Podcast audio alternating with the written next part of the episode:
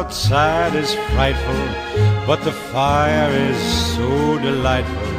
And since we've no place to go, let it snow, let it snow, let it snow.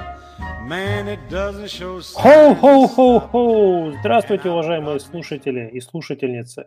Вас приветствует подкаст Fantasy Football Fantasy. И в качестве Деда Мороза или Санта-Клауса, кому как угодно, сегодня буду я. Зовут меня Антон, ник мой Снусмумрик. А в качестве снегурочек помогать мне будут сегодня три снегурки. Первая из них Коля. Коля, привет. Ола, сеньорас, Ола. Вторая снегурочка у нас Леша. Леша, здорово. Привет, парни, Дедушка Мороз. И третья снегурочка у нас Саша э, Ильматик, э, широко известный в узких кругах. Э, Саня, здорово. Всем привет. А, ну что, недельку мы пропускали одну, да, сочканули как раз на финал, советов никому никаких не давали, ну, сами пытались... Мы знаем, что мы не сочканули, это у нас такая традиция ежегодная, мы перед финалом никому советов не даем, чтобы из-за нас никто не проиграл. Ну да, сезон фэнтези закончился, в связи с чем я вас всех, уважаемые дамы и господа, поздравляю. Сезон был очень интересным, э, скажем так, был неоднозначным, но все чемпионы нашли свои кубки, нашли свои медали, нашли свои перстни. Ни одна лига, наверное, не осталась э, без победителя, кроме тех лиг, в которых э, чемпион разыгрывается на 17-й неделе. Что мы по поводу таких лиг думаем? Э, Коль, выскажи свое мнение. Я уже сегодня все в чате написал. Если в вашей лиге что-то разыгрывается на 17 неделе, из такой лиги надо уходить немедленно. Да, или переделывать ее под нормальные правила, чтобы на 16 неделе был финал. Ну что, а, поздравляем чемпионов, поздравляем всех тех, кто э, победил в э, лигах системы NFL Rus. Поздравляем всех тех, кто победил в лигах э, First and Goal. Да, Леш? Кого еще нам надо поздравить? Ну да, мы, всех-всех-всех поздравляем и с окончанием сезона, и с чемпионствами. А, в фэнтези-чатике нашем многие а, нас, нам говорили спасибо за, за, за подкаст, за наши советы. Это очень приятно, и спасибо всем за спасибо. Да, мы старались э, для вас, кому-то это помогло, э, кто-то, может быть, просто послушал, посмеялся и сделал по-своему. В любом случае, так или иначе, э, сезон, как я уже сказал, закончился. Впереди, во-первых, финалы самого НФЛ, то есть окончание сезона, плей-офф. Все болеем за свои команды, это понятно. Кто-то продолжает играть, может быть, в какие-то survival или в какие-то другие около фэнтезийные форматы. Вот. А мы уже потихонечку начинаем готовиться к э, предстоящему в апреле э, драфту новичков, но до него еще далеко, и будут отдельные выпуски, будут отдельные передачи, когда мы будем рассказывать собственное мнение, как это все будет происходить. Так что впереди еще много всего интересного. Ребят, хотел спросить, у кого как прошел сезон, кто в каких лигах победил, давайте будем хвастаться. Саш, может, с тебя начнем? Точно, с меня? Э, ну, Были ли победы в этом сезоне? Ну, хотя бы в системе победил себя на третьем уровне. А так, конечно, ну, сезон с самого начала не задался. Но это неплохо, ну, неплохо победить в системе своей лиги, подняться на уровень выше. Прикольно. Поздравляю тебя. Спасибо. Ну, как бы все-таки третий уровень, там мне казалось, что после драфта я вообще должен был там катком идти, как бы. Там, в принципе, у меня драфт такой прошел, что бомбический, что если бы я не выиграл, то это было бы уже совсем как-то сезон бы на ветер, Белл в первом раунде взял, что ли? Почти. Другого игрока из Питтсбурга в этот раз. Мне повезло. Который мне как раз эти финалы затащил. Не только тебе. Аня Браун, я так понимаю. Конечно. А, но мы с тобой в этом смысле похожи. Я тоже нигде не победил, кроме как в системе NFL Rus, поэтому я тоже с третьего уровня поднимаюсь выше. И, Может, и тоже у меня... Да, да, да, может быть, встретимся в одной лиге в следующем сезоне. Ну, а теперь наши основные чемпионы. Леша, Коля, давайте хвастайтесь. Давай, Коль, начал ты. Ну, я выиграл в системе Великих Династий в нашем первом дивизионе, чему несказанно рад. Это было моей, наверное, основной целью в этом году – затащить династию, что Победить мне удалось. День. Да, и я третий день хожу радостный, веселый и очень счастливый. Да, я думаю, что Поздравляем. Те, все те, кто играет в этой династии, следили за вашим финалом с э, Uncle Mob, который, э, которого ты сверг с пьедестала. Вот, и это было, конечно, знатная да, заруба. Это, это был скриптонит мой. Я до этого проиграл ему 4 матча подряд. Ну, вот в самый нужный момент мои басты оказались чуть менее бастовыми, чем басты Анкл Джуна. Ну, а это наверняка не единственная лига, где ты э, праздновал победу. На самом деле в, в одногодках, в системах я больше не выигрывал. Где-то я проиграл в полуфинале, где-то я проиграл в финале. Вот, поэтому победа такая, прям победа-победа была одна. Я еще mm. одну лигу выиграл бейсбольную, интересно, но это, наверное, не, не, не тот формат, про который можно хвастаться. Ну, тем не менее, победа есть победа. Тоже приятно наверняка. Давай, Леш, теперь твои успехи. Ну, у меня успехи, с одной стороны, скромные, с другой стороны, нормальные, потому что э, слушатели, которые давно слушают подкаст, знают, что у меня просто легендарная а, беспобедная серия была. Одно время я ее только в прошлом сезоне перервал и что-то, наконец, выиграл. В этом сезоне у меня была главная цель – это династия.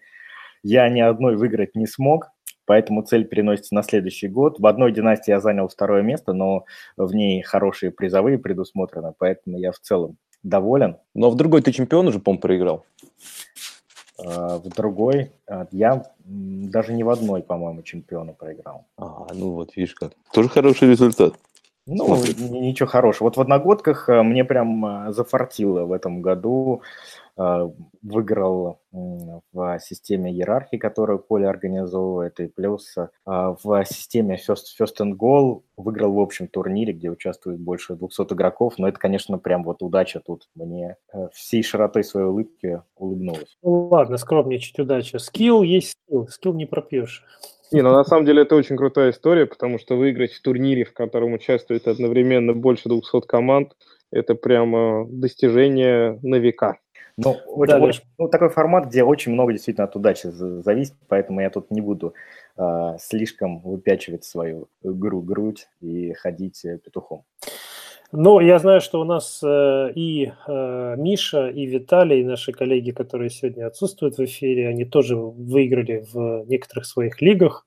Э, ну, в Виталике мы, не, собственно, не сомневались, когда обсуждали его состав э, в одной из его лиг. Вот. А Миша тоже, насколько я знаю, праздновал победы. И, и тоже несказанно рад. Видимо, поэтому и отсутствует, празднует, отмечает. В общем, мы все, все отличились, э, уже хорошо. Да, да, никто не ушел без победы. А, ну что, в, сегодня у нас тема выпуска такова, что мы раздаем призы. Э, призы мы будем раздавать реальным игрокам НФЛ, которые отметились в этом сезоне в э, фэнтези. Хорошо, что они об этом не узнают, что мы им призы раздаем а то бы у них возникли наверняка вопросы. Прежде чем будем, у нас как это, номинации «Оскар», да, э, у нас будут несколько номинаций по позициям, MVP, басты, в общем, по, по ходу разберемся, и я надеюсь, вам будет интересно послушать наше рассуждение и э, отметить для себя какие-то нюансы и, может быть, э, мудрости. Леш, расскажи в двух словах, каким образом мы выбирали победителей. Да, мы выдвинули номинантов в нашем редакторском чате и устроили по каждой номинации а, голосование. Вот у нас 8 человек голосовало, и, соответственно, а, таким консенсусом мы выбрали победителей. Естественно, может не совпадать с вашим видением а, результаты нашего голосования, но какие есть, сейчас порассуждаем, почему они получились именно такими. Может быть, в подкасте в этом как раз ребята расскажут, кто голосовал за каких-то других номинантов, кто не победил, расскажут почему. В общем, мне кажется, будет интересно. Давайте, у нас э, э, больше 10 номинаций, так что пора уже двигаться. Да. И первая номинация у нас кутербэк года. Здесь у нас было, э, ну, голосовало у нас всего 8 человек э, из нашей группы в э, Телеграме. И, собственно говоря, номинантов тут было всего лишь два. Патрик Махомс, кутербэк Канзас Сити Чифс или кто-то другой. И э, как это? И and the winner is э, с подавляющим большинством э, люди проголосовали, мы все проголосовали за Махомса фактически. А, ну что сказать про Махомса? Пару, может быть, цифр приведу, так чтобы все могли понять, какого рода значение сыграл этот роль, сыграл этот игрок для фэнтези команд. Патрик Махомс заработал вот в ППР скоринге, на премиум скоринге для квотербеков 518 очков, почти 519. Это почти на 100 очков больше, чем у второго места Мэтта Райана. И у него было рекордное среднее, средний показатель в 34,5 очка за игру. Сразу скажу, что второй результат – это 28 очков, то есть на 6 очков, на 6,5 очков больше, чем второе место, тот же Мэтт Райан. То есть, э, по большому счету, тут обсуждать нечего, это просто... Подавляющее как, преимущество. Да, луч, лучший квотербек этого года во всех смыслах. Ну да, по, по сути, он набрал на 25% очков больше, чем э, э, лучший из остальных квотербеков. Или если там сравнить, например, с э, каким-нибудь 13-м квотербеком, да, то он там вообще э, на неделе давал преимущество ну, 50 процентов, 30, 40, 50 процентов. Это очень, очень круто, а, особенно учитывая, что задрафтовать его можно было там, в 10 раунде и позже. А 13-й квотербек у нас кто? А 13-й квотербек у нас, сейчас тебе скажу, это... Номер 12. Это, это по-моему, Митчелл Трубицкий. Нет, это, по-моему... Нет, Леш, эта шпилька была не в твою сторону, а в мой адрес. Том Брэди, что ли, у нас, да? Я да. Просто... Они, они рядом там в этом сезоне были. А, Том, да. Том, Том Брэди – это пик четвертого раунда, да. А как думаете, что Махомс-то вот это даст на следующий год? Это будет второй, первый раунд? Ну, первый нет, второй... Но ну, найдутся люди? Знаю. Я думаю, что в третьем в основном будет. Ну, я думаю, что в лигах суперфлексом это, Нет, это понятно. оверолл при любых раскладах, а я думаю, что в одногодках он будет уходить во втором раунде. Вот я прямо зуб даю, что в половине лиг кто-то вот такое будет происходить обязательно. Ну, ну, Коль, мне тут еще кажется, что он вполне достоин второго раунда в следующем году. Я, я тоже за то, чтобы драфтовать квотербеков как можно позже, но по value-based драфтинг, да, то есть когда ты драфтуешь, смотря сколько он приносит тебе преимущества на конкретной позиции вот года, то он вполне наигрывает на второй раунд. Я тоже согласен. Если Роджерса в третьем раньше брали, то в Махомса можно сразу в первом брать. Если в моих лигах в 2019 году соперники будут брать Махомса во втором, тем более в первом раунде, я буду им очень благодарен, потому что это значит, что до меня упадет какой-то ценный игрок. Вообще, стратегия value-based драфтинга, она такая достаточно спорная, я с ней полностью не согласен и считаю, что это стратегия, которая не принесет вам победу. Ну, я думаю, что мы в наших летних подкастах при подготовке к драфту опять эти все стратегии разберем, и все их плюсы и минусы, но Махомс во втором раунде, ну, come on. Ну, вот, вот мы уже э, не сошлись во мнении. Но что делать, да, это уже тема другого подкаста, мы как-нибудь об этом в следующий раз поговорим. Да, переходим к следующей номинации, и э, теперь мы будем чествовать running back а э, этого сезона. Номинации у нас были следующие. Тодд Герли, э, Кристиан Маккафри, Секван Баркли или кто-то другой. И э, шестью голосами против двух победил Кристиан Маккафри два голоса получил тот Герли. Ну вот здесь, я думаю, есть что обсудить, потому как э, я лично голосовал за Тода Герли, а разница между этими двумя раненбеками следующая. Фактически они закончили в, одни и те же, э, в одних и тех же очках. Э, Макафри первое место 377 очков, у Герли второе 372. Но при этом в среднем Герли набирал фактически на полтора очка больше за игру. То есть э, разница была в том, что Герли не сыграл последнюю 16 неделю. Если бы он ее сыграл, он бы Маккафли обогнал по общему количеству очков. Ребят, кто голосовал за Маккафли, а, а как это, обоснуйте. Ну, мы, я, я голосовал. Я голосовал за все мы тут голосовали за Маккафри. Конечно. Но По я могу... простой причине. Как можно голосовать за Герли, за человека, который заруинил финал всем тем, подряд. кого, кто его драфтовал первым оверолом? Ну, вот То, у меня был первый оверолл. Без вопросов вообще. Но, тем не менее, вот эта дурацкая ситуация с его травмой, в которой он, конечно, не виноват, но когда игрок, один игрок на 16 неделе набирает свой дежур, свои дежурные 25 очков, я имею в виду Макафри, а второй Баранку, мне кажется, что здесь сравнение не очень уместно. Да, тут я добавлю еще, что Герли все-таки еще на Wildcard неделя, на 14 неделе набрал всего 9 очков, тоже маловато. А, и ситуация с финалом, она осложняется тем, что а, это была вторая волна, и люди некоторые даже не смогли уже поставить какого-то другого игрока, когда узнали, что Герли будет inactive. Э, потому что Шефтер даже говорил, что он будет играть, и не все успели постраховаться. То есть он, он испортил финал, ну, прям так конкретно. Да. Не первый раз, по-моему. Еще, кстати, надо не забывать такую вещь, что Макафри, просто я еще почему еще дал голос за Макафри, потому что он все-таки немножко перевернул мое взгляд на него, потому что, если вспомнить, Герли, то уходил он в основном везде первым, и ожидать него, что он будет первым раннером, это ну, нормально. А то, что Макафри выдаст такой сезон, Многие об этом говорили, но все равно брали его во втором раунде в конце первого. Ну, Макафри, да, у него по АДП в начале сезона было 15 место, то есть начало второго раунда. Ну, а вот на следующий год это уже будет э, один из топов, поэтому для меня Макафри как бы явно ну, как бы лучший бегущий как бы этого, этого года. А, скажите мне, вот э, на драфте следующего года вы кого задрафтуете? Первым Макафри или Герра? Я Макафри. А я, Бар... а я Баркли. Баркли, к слову, закончил сезон третьим. По Макафу новичок.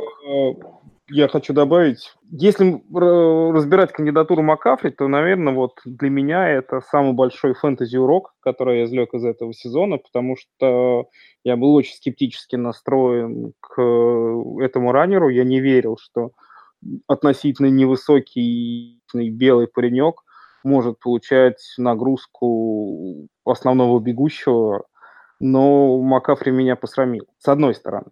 С другой стороны, для меня сейчас Кристиан Макафри, если бы этот игрок был у меня в династии, это самый такой, наверное, яркий представитель из категории Салхай потому что на полном серьезе мы сейчас раз сравниваем Герли и Макафри, то есть это игроки уже находятся в целом в одной весовой категории.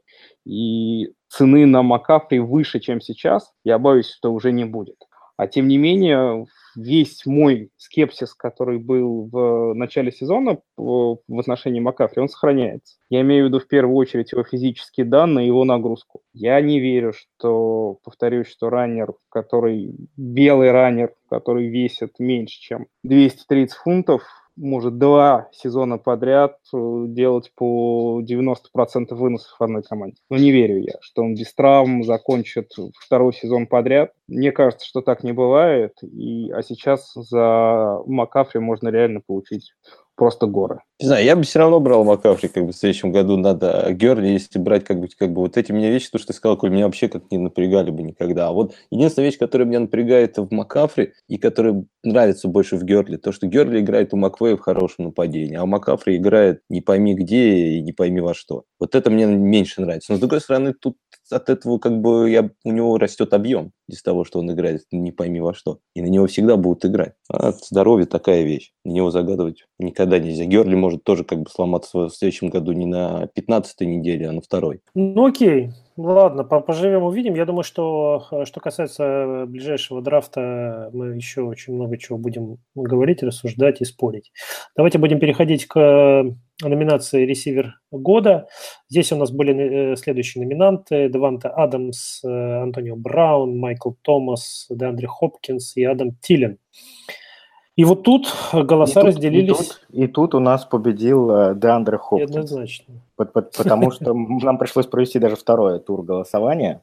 И победил Деандер Хопкинс довольно неожиданно для меня. Я сам голосовал а, за Адамса, как а, за такого самого стабильного, наверное, ресивера, который каждую неделю приносил по 20 очков, прям так вот стабильно штамповал, и в результате стал а, самым результативным ресивером этого сезона. Я, я тоже за Адамса, по-моему, голосовал во втором голосовании. Ребят, кто за Хопкинса был? Давайте признавайтесь. Я был за я Хопкинса. За, я за Брауна. Ну, Коль, давай, раз ты голосовал, расскажи нам, почему он выиграл у нас лучшего ресивера года фэнтези. Опять же, тот impact, который Хопкинс внес в плей-офф, для меня перевесил немножко то, что сделал Адамс. Наверное, по соотношению цена-качество Адамс круче, потому что Хопкинс выбирался в середине первого раунда, Адамс это pick э, второго раунда, и здесь, конечно, Адамс показал потрясающую эффективность. Но вот, повторюсь, performance Хопкинса в плей-офф, это, это было очень круто. 39 очков в полуфинале, двадцатник в финале. Ну, Хопкинс многим выигрывал лиги. Если говорить про реальный футбол, то мне кажется, что талант этих игроков просто находится на разных планетах.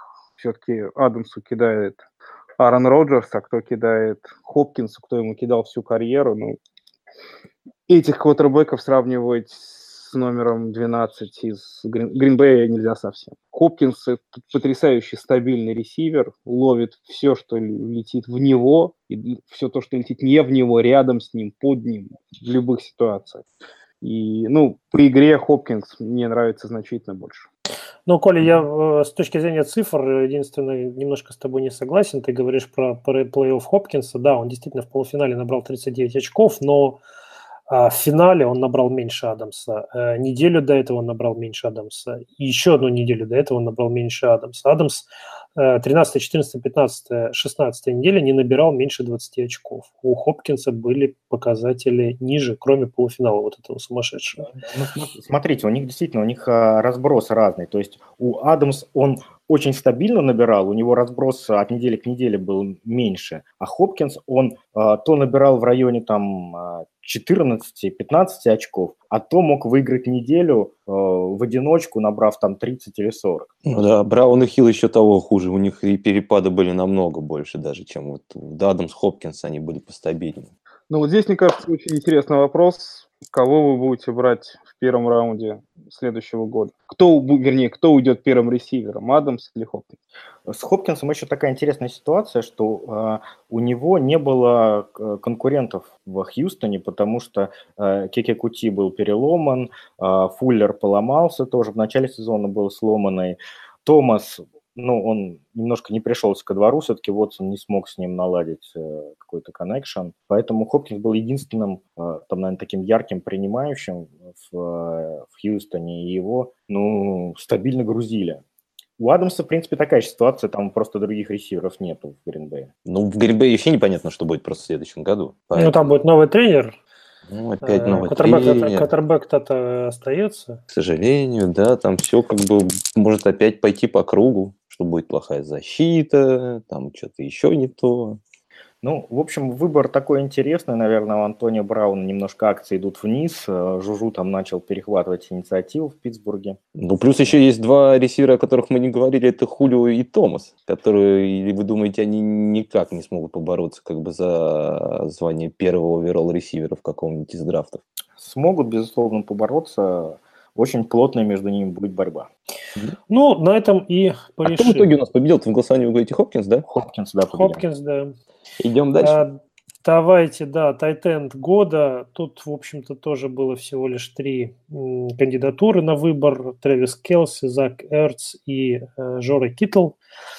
И с подавляющим э, большинством голосов победил Трэвис Келси. Тоже, в общем-то, особенно без сюрпризов. Э, он является лучшим тайтендом с точки зрения набранных очков. 281 против Эрца на втором месте 273. Э, и в среднем он тоже набирал э, чуть больше. Разумеется, потому что игры они не пропускали, ни тот, ни другой. Коль, э, Келси в следующем году, вот если сравнивать его с Кронком прошлых лет, будет первым тайтендом с борда достаточно рано, или ты думаешь, что вся эта когорта немножко опустится в ВДП? А, я думаю, что эта когорта скорее поднимется, потому что в этом году Келси с сердцем уходили, ну, наверное, ближе к... Я не помню их во втором раунде, то есть середина третьего, вот, мне кажется, примерно так они были. В будущем году я уверен, что они будут в раунде втором, потому что слишком большой импакт они дают на позиции тайтенда, и здесь это просто нельзя эту разницу игнорировать, но в, все равно, конечно, с Гронком, их, с Гронком в лучшие годы их сравнивать нельзя, потому что Гронк уходил в первом раунде, пик 10-12, ни Келси, ни Эрц такого уровня не достигнут, при всем к ним уважении. Ну вот я сейчас ну, посмотрел вот да, по АДП, сейчас лишь э, Келси уходил в начале третьего раунда, а Эрц скорее в конце. Просто хотел сказать, что 12 и 13 тайтенды набрали вот в районе 120 очков, при том, что Келси набрал 280. А, ну, то есть, э, вы понимаете, это какое преимущество каждую неделю больше, чем в два раза очков, в два, с половиной раза больше очков. А, конечно, это нельзя игнорировать. Да, они будут как э, минимум в конце второго раунда, а то и в начале. А оба? Оба, и Эрц, и Келси. А не может быть такого, что, например, там Ибран или Китл между ними стренет? Нет, э, я, я, я не думаю. Я Нет, думаю, в случае, я думаю, если не будет каких-то травм или чего-то не супер неожиданного, то нет. Китл все равно будет ходить в четвертом раунде. Вообще, вот так вот для меня сейчас я думаю, что позиция четвертый, пятый пик, наверное, в следующем году будет самый оптимальный, потому что, с одной стороны, четвертый, пятый пик позволит тебе выбрать одного из топ раннеров. Да, которые в целом примерно в одном тире находятся.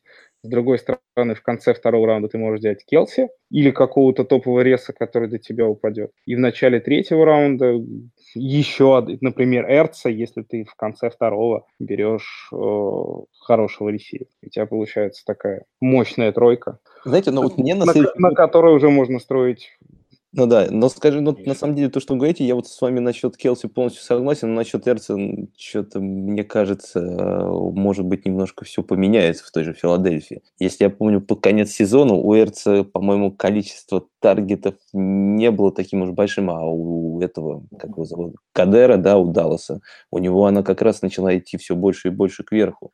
Ну, ты, ты не совсем прав, потому что у него там количество таргетов большое осталось, но действительно Даллас Гадерт, во-первых, он, а, на мой взгляд, является однозначно лучшим тайтендом новичком этого года.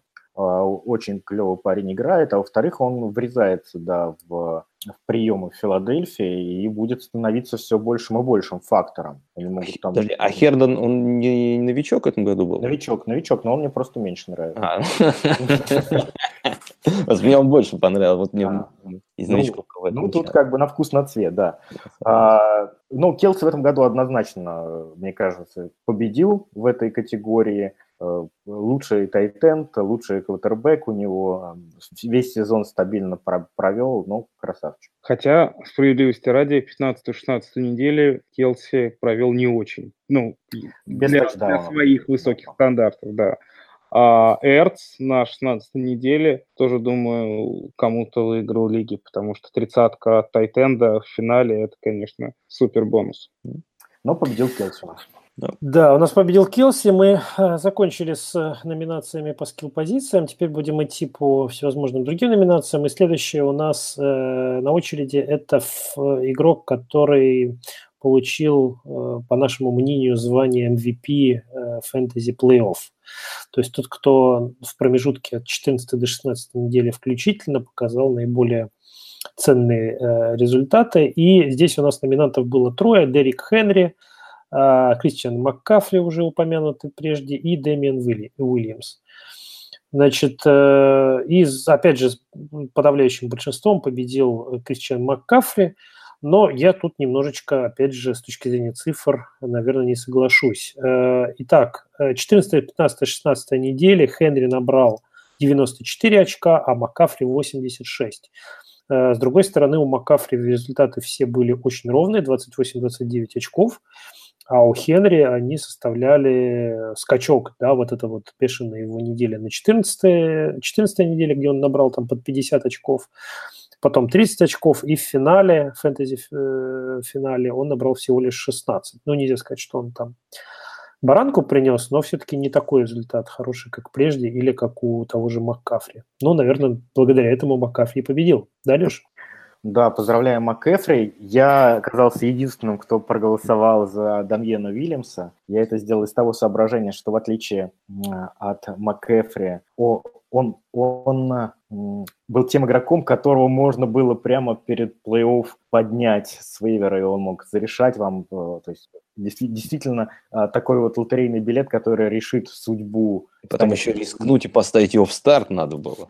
Ну, там было довольно легко из-за травмы Вейра его ставить, на самом деле. Ну, она там все время как бы менялась же статус. То он играет Вейр, то не играет. Еще нужно было... А, в, общем, в общем, те, его довольно многие ставили, и, и я думаю, получили хороший результат. Он, да, он набрал 19, 30 и 25 очков. Ну, конечно, вот человек, который, которого вы только что подняли и такие цифры приносит, это очень круто. Он зарешал, зарешал некоторые лиги. Э, друзья, проблема с Дамьяном Вильямсом и с Дериком Хенри очень простая. На 14 неделе в состав их никто не ставил. Хенри свои 47 очков оставил на лавке, потому что я уверен на 100%, ни один менеджер, который вышел в плей-офф, Дерека Хенри на 14 неделе в состав не поставил. Невозможно. Да, да. И поэтому говорить о том, что он кому-то зарешал плей-офф, ну, относительно. Полуфинал, да, наверное, да, полуфинал – вот там уже было осознанное решение его ставить, и 30 очков это было круто,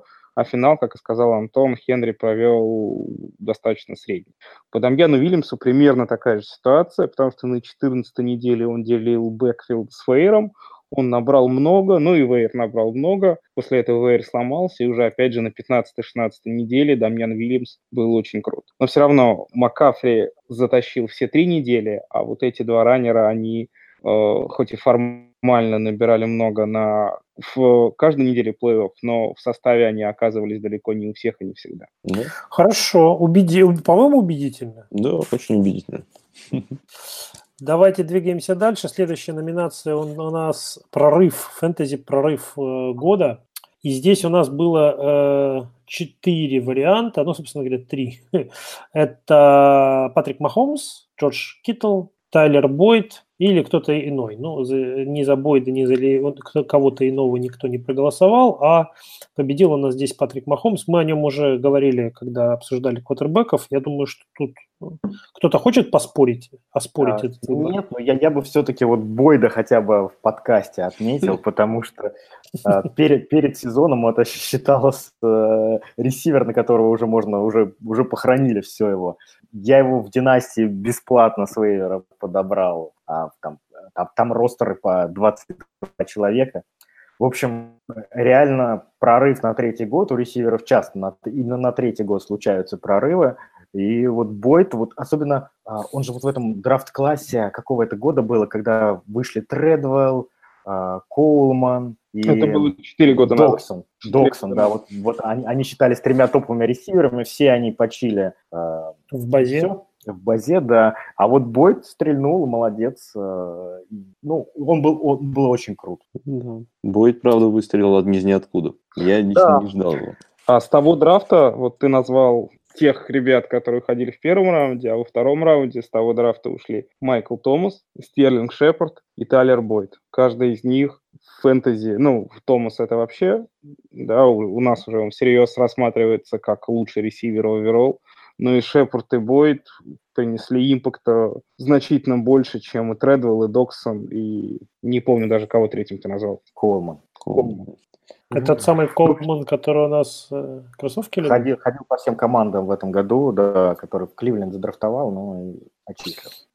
Ну, в общем, Махомс, э, ну, однозначно Без вариантов. Прорыв, прорыв года, да. Мы, мы, конечно, знали, что он парень с хорошей рукой, но что а, это все так круто будет. Что он еще и так может и согибать, что он может еще бросать, не глядя, и может набирать такое количество очков. Что тут говорить? Не, ну, честно говоря, штуки, фокусы, которые показывает Махомс, они просто, ну, разрывают. Такого я не видел ни у кого и никогда. И самое главное, эти цирковые вещи, они удивительно эффективны у него. Ну, они это, проходят. Это, это не позерство какое-то, да, это не игра в стиле «смотрите, как я могу». Он это, он, это делает разумно, с головой, и это приносит результат команде. Ну да, это уже, знаешь, как бы, когда он смещается из, из, из, из конверта как бы в сторону и бросает по диагонали, уже как, как нормальная вещь, уже кажется, что это так нормально, как бы он делает это постоянно и достаточно эффективно, хотя до этого, по-моему, об этом даже никто особо и не думал и не делал в НФЛ. Поэтому... У меня только один вопрос, надолго ли все это пиршество? Ну, кто же знает. Ну, Мы, надеюсь, просто... поживем, узнаем. Просто потому, что мне, мне почему-то, ну, как бы мне он нравится, и команда симпатичная, и, и Рид там в, в, во главе угла, и все, все, и оружие у него есть, по крайней мере, было много, пока Ханта не, не отчислили. И все замечательно. И, но у меня есть какое-то вот предчувствие, что вот-вот э, под, под него подберут ключики. Я не знаю, каким это образом будет сделано, но не, мне, с одной стороны, как бы не хочется, чтобы это происходило, а с другой стороны, не знаю.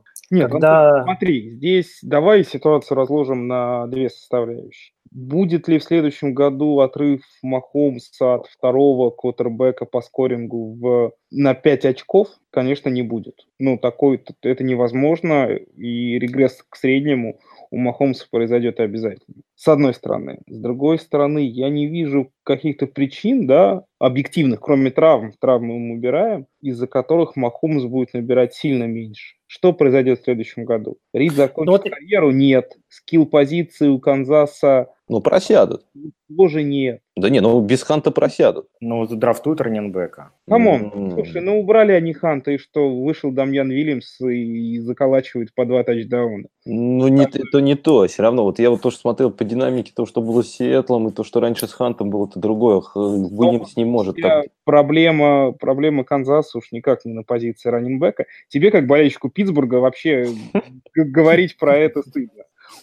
ваше нападение без Белла играет лучше по всем статистикам. Ну, я, тебе... Подожди, подожди, подожди, как бы мы настолько классно играем в этом сезоне, да, что не пойдем, скорее всего, в плей-офф. Но так, да, как бы наше нападение играет хорошо, как бы команды супер идет прям.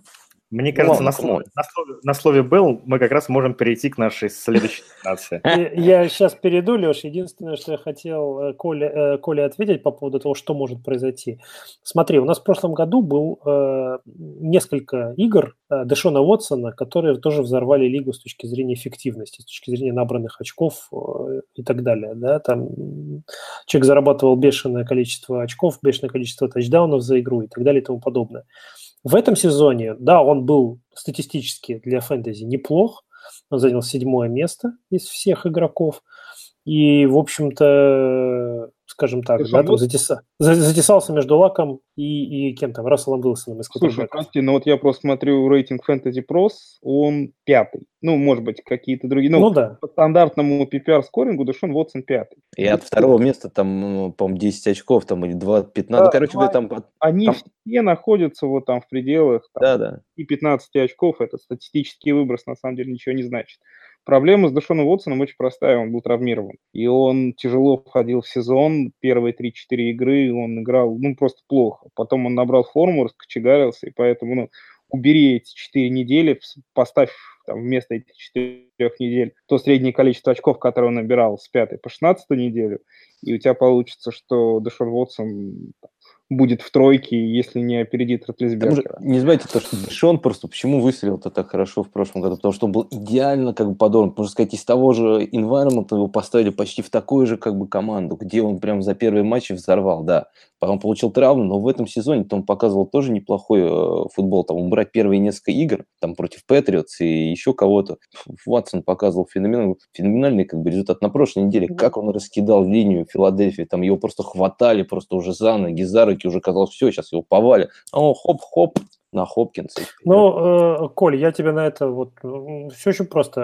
Э, я смотрю премиум скоринг вот по системе Великих Династий, мне проще тут смотреть, и он занимает по сезону с 1 по 16 неделе седьмое место да, между Лаком и Вилсоном. Убираем первые пять недель, с 6 по 16, он остается на седьмом месте между Роджерсом и Бризом да, то есть у него там тоже, у него была шестая неделя 3 очка, у него была одиннадцатая неделя 9 очков, то есть там тоже были не фонтановые недели.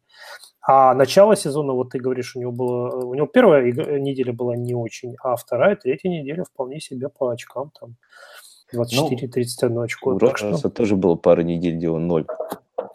Не, ну не ну, 0, там да, да, 5-6 очков, как бы некоторые, как бы и у Бена были плохие игры. Просто я хочу сказать, то, что в этом сезоне есть Махомс и вот эти все остальные, как бы у всех остальных, В том-то и дело, да.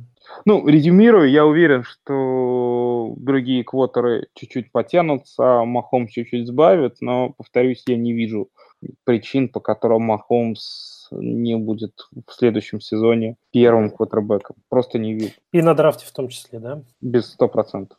Хорошо, давайте переходим к номинации Баст, да, одна из самых фановых номинаций во всех смыслах. Баст этого сезона у нас были следующие номинанты. Левион Белл. Мне кажется, что дальше нет смысла продолжать, ребят. Ну, Даванта Фриман, и Роб Гранковский, но Белл здесь у нас победил, и ну, что можно сказать о... А все за него проголосовали или кто-то там за Гронка, по-моему, один? Нет, нет, было несколько треть, голосов треть, за Гронка. Треть проголосовала за Гронка, что для меня довольно удивительно. Хотя, ну, Гронк, я согласен, что Баст, он э, для второго раунда набрать как там какой-то посредственный тайтенд, как Венс Макдональд, но это никуда не годится. А, на последней неделе он набрал 0 очков в финале. Да, Леш, ну... вот именно поэтому я вот этот факт хотел особо отметить. Если с Беллом ситуация предельно понятная, да, это просранный пик первого раунда, безусловно, но менеджер, которого задрафтовали, к середине сезона уже как-то справились, заменили Белла и в целом эту историю проехали и забыли. А вот Гронк мстил своим владельцам очень изощренно, потому что тайтендов не было. Не ставить Гронка ты не мог ты не мог его не ставить, потому что, ну, кого? Яна Томаса вместо него ставить. Криса Хердона, при всем к нему уважении. Ну, Аликесиус Джонса. Ну, а вот громко было несколько игр, в которых он набирал прилично, и казалось, что вот-вот... Вот надо было продавать его. Но и а знаешь, в одной, лиге, в одной лиге мне, мне его продали. И почем? Озвучь. Ой, не-не-не, я не буду, вы что? Я там отдал Чаба, Грэма, еще кого-то. Ну ладно, Грэм, это, в принципе, там такой же, как бы, по-моему, как э, и Гронк в этом году был. Ну да, там, ну там один Чап это все отбил Чап, э, да. с лихвой. Но мне кажется, если честно, я удивлен, что все-таки Забелла не проголосовала 100%. Я бы его даже вот назвал бастом десятилетия, наверное, да. потому что Потому что одно дело, когда у тебя на первой неделе ломается игрок, но ты хотя бы его сбрасываешь и можешь кем-то заменить, то тут он у тебя не играл, и он не играл 8 недель, он висел на скамейке, не давал подобрать э, кого-то другого, там, найти себе замену, по сути. То есть он по максимуму тоже причинил ущерб. Да, кстати, вот то, что Коля говорит, не совсем тоже верно, потому что многие там до десятой недели верили, что он может вернуться, и некоторые даже за ним, а, ну, по крайней мере, я пытался его выменить у некоторых игроков, как бы, ну, чтобы к десятой неделе думая, что, может быть, все-таки как бы что-то случится. Не, ну, ребят, месседж мой был такой. Беллу не было, его нельзя, вы его не ставили в состав, а громко ставили. И громко приносил баранки. Вишенка на торте 16 неделя. Финал. Своим владельцам, в том числе мне, в двух лигах в финале Гронк принес 0 очков. В одной из этих лиг я проиграл 8 очков. То есть в целом Ян Томас, который лежал на вейвере, выиграл бы мне неделю, выиграл бы мне чемпионство. Поэтому ситуация с Беллом, она, повторюсь, она проехала.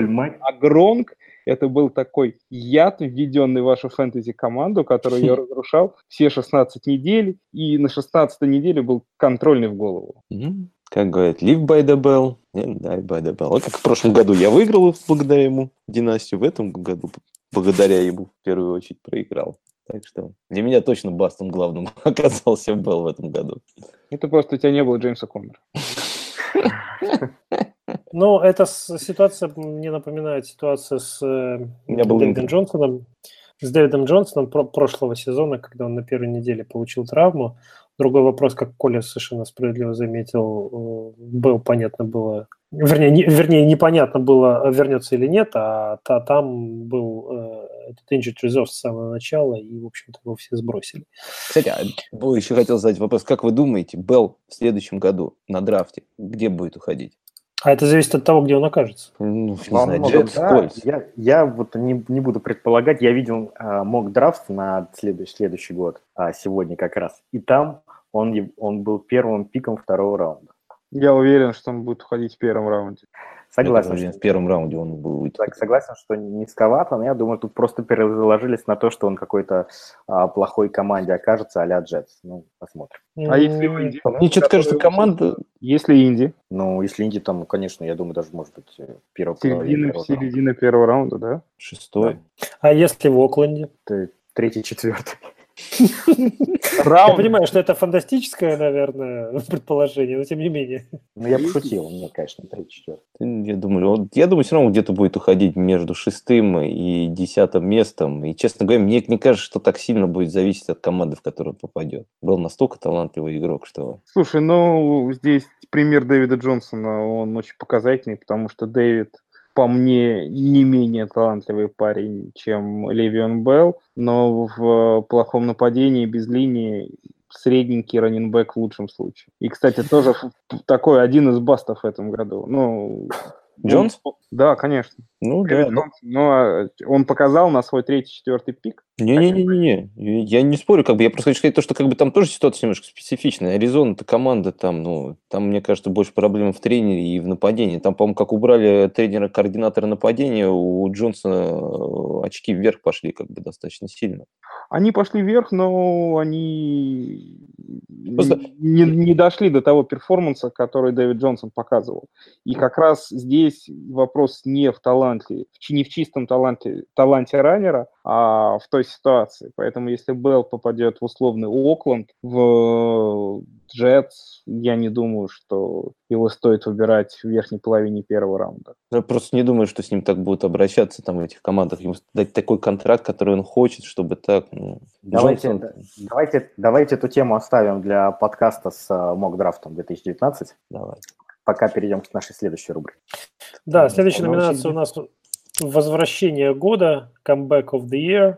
Тут у нас были номинанты следующие. Эндрю Лак, Джо Миксон, Эммануэль Сандерс или кто-то иной. И все восемь человек, кто у нас голосовал, все были голосовали за Эндрю Лака. Ну, по сути, был а, один, один вариант, да, и, и тут не было вариантов.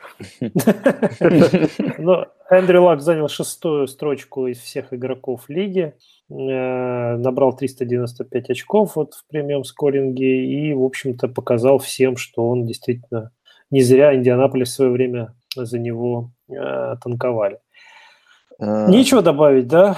Вы все ждали, интересно, как бы такого возвращения от Лака, или все-таки оно вас удивило? Ну, очень просто напугали сообщения, что он может вообще закончить карьеру, которые были в межсезонье. Но их, их игнорировать было просто невозможно. И, конечно, Лака, драфт Лака в этом году это был определенный риск. Ну, риск, который сработал.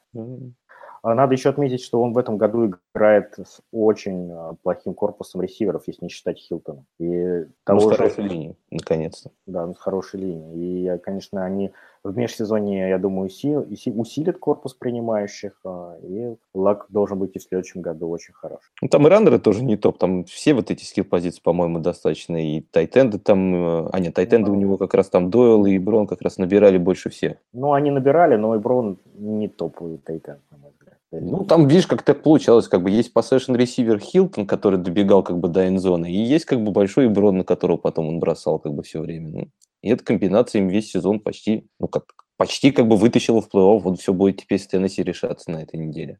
Они сыграют ничего. И Питер пойдет в плей-офф вместе. Ну, ну, ну в, в целом, действительно, номинация такая, что тут все понятно. Лак молодец. Переходим к следующему. Следующая номинация у нас «Лучший игрок с вейвером» кого мы в течение этого сезона поднимали с вейвера и кто оказывал наибольшее влияние на результаты наших фэнтези-команд. Следующие номинанты у нас Джеймс Коннор, Тайлер Бойд, Филипп Линдзи или Дэмиан Вильямс. Ну, не совсем однозначно шло голосование, но победил в нем в итоге Филипп Линдзи. Для меня это немножечко Удивительно, вот почему. А, Джеймс Коннор набрал за сезон 263 очка, в среднем набирал за игру 21 очко, а, так как не играл последние две недели. А Филипп Линзи набрал 222 очка, и средний показатель у него составил 14 очков. И он играл как раз все, все игры. Но тут, наверное, речь идет о том, что Конора с самого начала, как только стало понятно, что э, Левен Белл не будет играть, по крайней мере, начало сезона, то он начал котироваться внезапно, резко. Антох, И... я тебя перебью, просто скажу Давай. сразу, что вот во всех моих лигах, в которых я драфтовал, вообще во всех, Джеймс да. Коннор уходил не позже 14-15 раундов. И, То есть его драфтовали? Его драфтовали 100%. Ну, его... Коль, нет, нет, нет, это, это смотри, это уже было а, в тех драфтах, которые были в там, поздних числах сентября, уже прям перед... Нет, нет, нет, Леш, ну я тебе говорю, ну, ну здесь вопрос, э, вспомните перформанс Конора в предсезонке. Он сжег, начиная с первой недели. И такой, это ра, ра, раннер, которого нужно было драфтовать обязательно. И повторюсь, Ой. вот это, это правда. Во всех, во... И во всех моих лигах он был на free agency после драфта, и его взяли до первой недели. Я Конора драфтовал. В, раз, в, в, разных, в, лигах, разных лигах вы, ребята, играете. В моих лигах ниже 15 раунда Конор не уходил, потому что там его забирал я. Every given draft. Ну, э, Коль, давай решим так. Если Конор был на вейвере, то он был более ценен, чем Линси. Согласен? В, в такой формулировке, конечно, согласен. Ну, вот. ну, смотрите, я почему проголосовал, например, за Линси? Потому что вот в моих лигах он был на free agency до первой недели, и там а, во многом а, решала скорость клика, то есть вот э, реакция людей на новости по Беллу, которые услышали, что он не приедет в первой неделе, и его подняли. То есть это не совсем с формулировкой нашей номинации вейвер, да, вот линкуется. Поэтому я проголосовал за Линси, который на самом первом вейвере был поднят всеми, и который потом весь сезон помогал, приносил очки и выигрывал лиги. Но проиграл финал. Ну, не обязательно. Может быть, не проиграл. Ну, кстати, Линси-то тоже в финалах-то не феерил. Да, там, по-моему, не очень показал. Не, ну просто в финале он получил травму. Он травму получил, да. А. Но он и на предыдущей неделе тоже там столько же очков набрал, сколько и в финале. Я к этому, что две последние недели по, по цифрам он, увы, не, не победил своим владельцам ну вот недели. Если говорить про ту формулировку, в которой номинацию «Лучший игрок, подобранный с вейвера» использовал Леша, я бы обязательно включал Тайлера Бойда, потому что а это он, как он, раз... Он у, нас, он, он у нас есть в номинации. Он там есть. Просто за него никто не проголосовал. Да. Ну вот для меня это удивительно. А я бы, а я бы включил другого игрока, которого я поднял с вейвера, который мне, э, можно сказать, тоже выиграл вот как раз лигу в системе. Это Ник Чап. Не все а. его драфтовали. Я, Некоторые, я, кто я, драфтовали, многие сбрасывали в начале сезона. Я с тобой согласен, что Чап это, да, вполне себе номинант э, э здесь, но в отличие от Бойда и Линси, он все-таки провел в, в команде не весь сезон. То есть он начал просто играть, по сути, с какой недели? Там, с девятой. Да, но при этом набрал столько же, сколько и Линси почти. Там на 10 очков меньше. У Линси 187, у Чаба 172. Чаб просто он очень сильно как бы начал как бы он а, все равно, как бы, если брать Линси, это как бы РБ-2, то Чаб показывал цифры РБ-1 почти сразу, как бы его... Понимаешь, здесь проблема еще у Чаба была в том, что он, у него там были две сумасшедшие игры с вот этими тачдаунами по 90 ярдов в тот момент, когда еще Хайд был в команде, и то есть это как бы влияло на общее количество очков, набранное Чабом, но для фэнтези-менеджеров эти очки были нерелевантны, потому что они были на лавке. В тот момент Чаба никто не ставил. А вот Линси это с первой недели раннер, который играл у всех в составе. Но Чап красавчик, ну, никто, никто ну, спорить не будет. Ну, я за, за Будимс, по-моему, проголосовал, потому что я этих двух только его поднимал из всех, кто там был в списке. Интересно, что Тайлер Бойт и Филипп Линзи закончили фактически с одинаковым результатом. 222 и 221 очко, соответственно. Соседние строчки занимают по итогам 16 недели. Ну хорошо, давайте двигаться э, дальше. У нас на очереди э, номинация «Лучшие руки», «Лучший новичок» этого сезона. И тут у нас были следующие ребята, э, собственно говоря, упомянутый уже Чап, Филипп Линзи и Сайкон Баркли и 75% против 25% у Линси победил Сайкон Баркли. Фактически единственное светлое пятно во всей команде Нью-Йорк Giants. А, мне лично, вот чисто зрительски, да, не говоря о фэнтези, мне было просто приятно наблюдать за тем, как он играет и насколько он действительно мощный и талантливый раненбэк. Вот на меня он чисто визуально да, произвел наибольшее впечатление в этом сезоне. Э, может быть, не все, не, не в каждую игру у него получалось, там были какие-то у него взлеты и падения, но тем не менее э, настолько доминирующий игрок на своей позиции, меня он очень впечатлил, не знаю, как вас. Мне кажется, в этой номинации тут однозначное доминирование. даже не рядом никто с Баркли. Бист. Ну да, это примерно такая же история, как лучший квотербек Махомс, лучший новичок Баркли. Ну. Тем не менее, кто-то у нас проголосовал за Линзи. Я понимаем, кто это, наверное. Это либо Двое человек. Либо Миша, либо ну, либо какой-то фанат Денвера. Да, да мы их не берем в подкаст после такого. Окей, хорошо, давайте дальше. И, собственно говоря, завершаем наши номинации. У нас последняя категория – это MVP, самый ценный, да, MVP сезона, самый ценный игрок. Барабанная дробь. Барабанная дробь, да. А, номинанты, номинанты следующие, уже много раз упомянутые фамилии. Патрик Махомс, Тодд Герли или Кристиан Маккафри. And the winner is самый главный приз забирает к себе домой Кристиан Маккафри из Каролины. Угу! Все правда? Да, да. Из восьми человек четверо отдали свои голоса ему. Я думал Махомсу. Нет, нет. Нет, Махомс на втором месте. Маккефри нас третью награду сегодня берет. Вот так вот. Ну что, крут, круто. Я, кстати говоря, вот мы, э, когда обсуждали МакЭфри и его э, позицию на драфте следующего года, думали, кто там он или Герли, или я вот пошутил по поводу Баркли, хотя доля шутки в этой шутке есть. Э, еще одного раненбека, я думаю, что мы незаслуженно не упомянули сегодня. Зикиль Эллиот, раненбек Далласа. Я слышал о нем статистику такую, что он там начал много ловить или на нем начали много бросать э, в Далласе. Но вот э, те, так или иначе он тоже провел выдающийся, на мой взгляд, сезон. И Есть я думаю, что... раннер, по которому почему-то ты обходишь стороной. Я понимаю, что, да, конечно, что как бы цифры, которые он показывает, это тоже не только благодаря ему, это еще благодаря судьям, которые очень как бы благосклонно к нему относятся постоянно. Но все-таки человек, которого который показал достаточно хорошие цифры по ходу всего сезона. Да, два раненбека у нас э, могут э, претендовать еще на, ну, скажем так, топ-3 выборов в следующем году. Э, Алвин Камара из Нового Орлеана и Зикил Эллиот из Далласа. Ну вот, Леша, Коля, ваше мнение об этих двух ребятах просто хотел услышать под конец. Мнение очень простое. Ребята топы, суперсезоны, никаких претензий, вопросов к ним нет но Герли и Макафри показали чуть лучшую статистику, вот и все. Ну хорошо, а я имею в виду вот на следующий сезон ваши отношения. Если, условно говоря, все прочее останется э, примерно тем же самым, я имею в виду э, тренеров, квотербеков, э, координаторов нападения и прочее.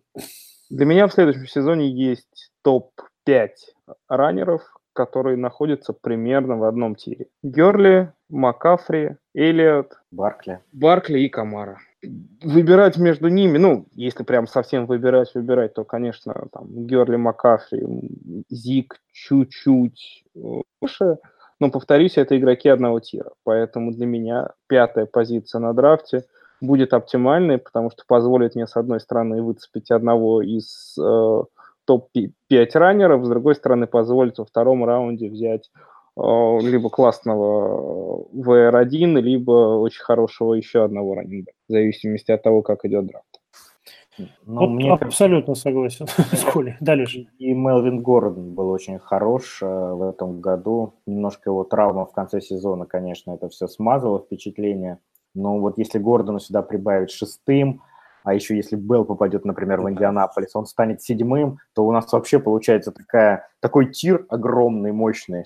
И мне кажется, тут особо не будет разницы между первым и седьмым пиком в этом случае. А что думаете по Ханту? Его в следующем году вообще не будет? Ну, Есть как, такая вероятность. Как, как минимум 6, 6 игр. Хант, конечно, закончил сезон на 11 строчке, несмотря на то, что сыграл вплоть до 11 недели включительно. То есть он с 12 недели не играл, а тем не менее закончил на 11 строке. Друзья, у меня по поводу фэнтези MVP есть одно маленькое объявление. Я думаю, что не совсем правильно, что фэнтези MVP выбираем только мы, те, кто записывается в подкасте. Нам очень интересно услышать ваше мнение, мнение наших слушателей. Поэтому я думаю, что в ближайшее время мы в нашей группе в Телеграме организуем голосование и совместно выберем настоящего фэнтези MVP, которого мы повесим на аватарку нашего чата. Ну уж до драфта, я думаю, абсолютно точно. Поэтому готовьтесь, это важное, серьезное голосование, потому что на этого негра или негра вам придется глазеть в ближайшие 3-4 месяца. Ну, или, или хотя бы до Супербола, как минимум, да? Окей, а, ну что, да, Я ну просто, что, все... говоря, скажу, как бы меня что-то немножко удивило. Я думал, что Махомс у нас выиграл как бы MVP. По- Поэтому как бы меня немножко удивило, что Макафри на самом деле. Но я Кстати, думаю, посмотри голосование в чатике. а я ну, я думаю, слушатели исправят это, и я почти уверен, что среди слушателей все в основном будут голосовать за Махомс. Посмотрим, посмотрим. Проверим. Интересно, да, как разой- разойдутся мнения. Ну что, все призы розданы, подарки отданы. Поздравляем всех этих миллионеров, которые у нас получили от нас такие э, хвалебные отзывы. Ну что, впереди плей-офф НФЛ. Будем болеть каждый за свою команду из тех, кто э, туда попадет, разумеется. А, Наш и- а ты за кого в плей-офф будешь болеть? Ты, чё, ты меня спрашивал? Конечно, А, я не слышал просто, за кого я буду в плей болеть? да. А, ну, Но мы все будем болеть за свои команды, а ты за кого? А, я буду, наверное, тогда и подумать. Ну, наверное, за будущего чемпиона, за Даллас. Да, Катак, я согласен. Так, а так пойдет вперед, и как раз первым, кто от него пострадает, я думаю, будут читеры из Нового Орлеана. За что, что нас так не любишь-то? Нет, я просто вас Мы-то тут при чем? Ну, ну, ну, не, ну не мы ж свистели. Нет, не спорю, как бы досталось-то нам. На самом Мы деле, был- решали свою задачу. матч был классный. На самом деле, жалко, если, конечно, Питтсбург не попадет, потому что последние игры, что с Нью-Ингландом, что с Сейнтс были, конечно, топ. Я считаю, одни из топ игр этого сезона и лучше, чем те же, как бы, Канзас, например, с Рэмс, которые, как бы, так многие хвалят по этому году. Будет обидно, конечно, если не пойдет в плей-офф.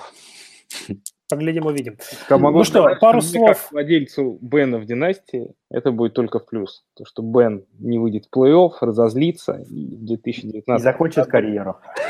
он в 2019 году еще всем Кузькину мать пока. Не, он сказал, что вернется на следующий год 100%. Неважно, как закончится сезон. И ты этому посмотрим. веришь? Я, ну, Пен, ты не такой, как бы, человек, как бы, который умеет хорошо врать, как бы. он- Я да он думаю, каждый что- же межсезонье говорит, что он, я устал, я ухожу, нет? Не-не, вот в этот раз как раз э, он вот вчера, по-моему, или позавчера на радио приходил э, и говорил о том, что в следующий год он собирается вернуться.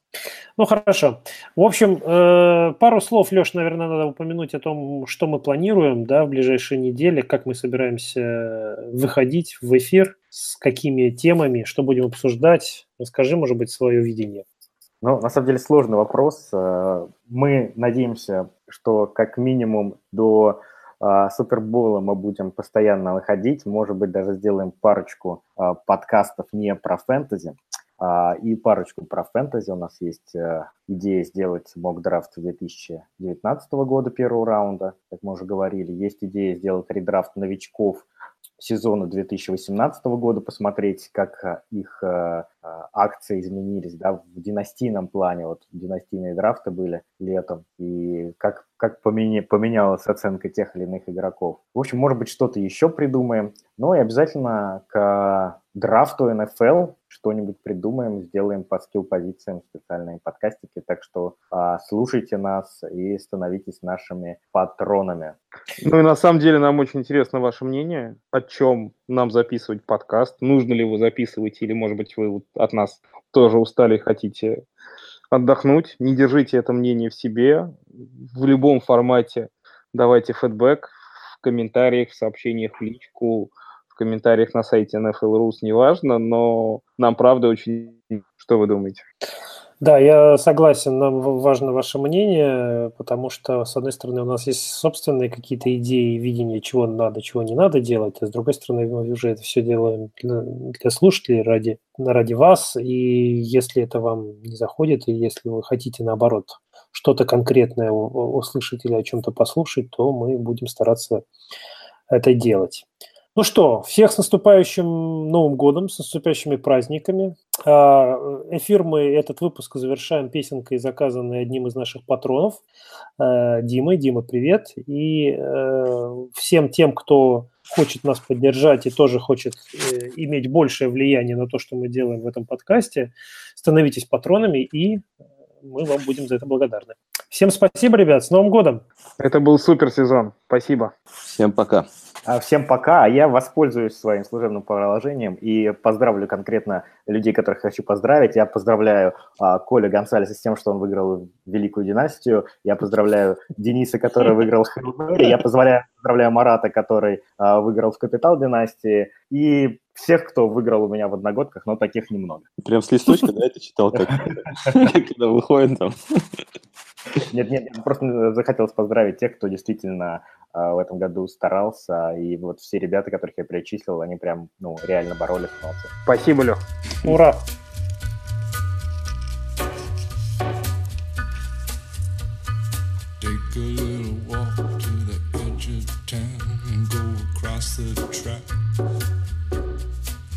A where the viaduct looms like a bird of doom as it ships and cracks.